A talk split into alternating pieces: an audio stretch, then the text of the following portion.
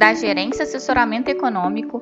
Esse é o seu Bebê Conexão Mercado, que traz para você as principais notícias e nossas análises do Brasil e do mundo dia, quarta-feira, dia 20 de abril de 2022. Eu sou Adriana Lima e vou apresentar um panorama sobre os principais mercados. No exterior, mercados mistos, avaliando resultados corporativos, indicadores econômicos, guerra e a alta de juros. Quanto à guerra na Ucrânia, ontem a Rússia afirmou ter dado início à sua ofensiva pelo controle de Donbass, polo industrial do leste, do leste ucraniano. Na China, o Banco Central do país decidiu manter estáveis as suas taxas de referência de juros para empréstimos de um ano em 3,70% ao ano e de cinco anos em 4,60% ao ano, frustrando expectativas de cortes por parte dos agentes de mercado. Na zona do euro, a produção industrial teve alta de 0,7% na comparação mensal, marginalmente abaixo do 0,8% esperado. Na Alemanha, a inflação ao produtor avançou 4,9% em março, acumulando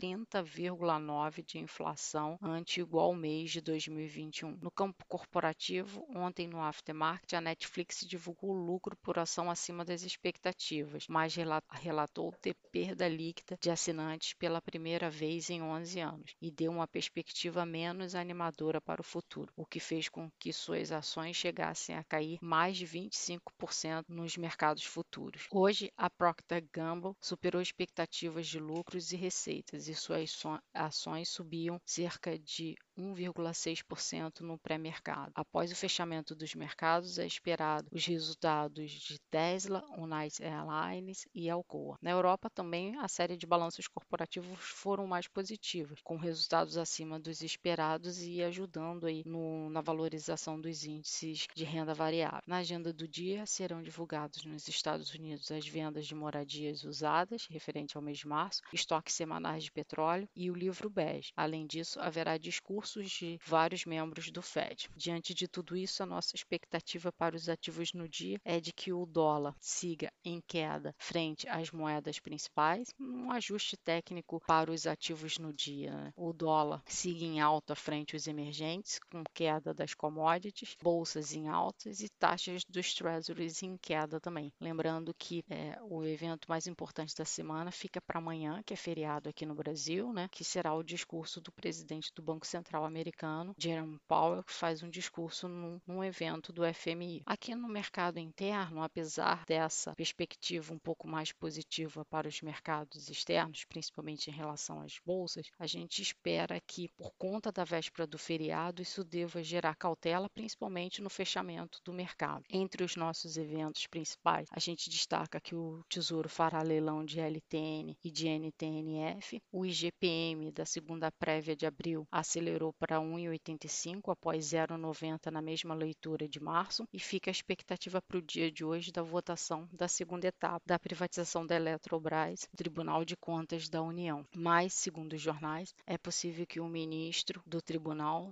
solicite vistas do, processo. Então, a decisão não deve ser conhecida hoje. Ainda temos os debates em relação à questão dos servidores públicos, continua na mesa, e também ontem o ministro da Economia Economia Paulo Guedes disse que é possível que daqui a duas a três semanas haja uma nova redução da alíquota do IPI, que hoje tinha sido feita em 25% e possa aumentar essa redução para 35%. Diante de tudo isso, a nossa expectativa para o mercado é que os ativos iniciem a sessão um, olhando para o alívio externo, mas no fechamento siga num viés de cautela. Com isso, dólar em alta, juros agregando prêmios de risco e Bovespa em queda. Desejamos a todos um bom dia e bom feriado para amanhã.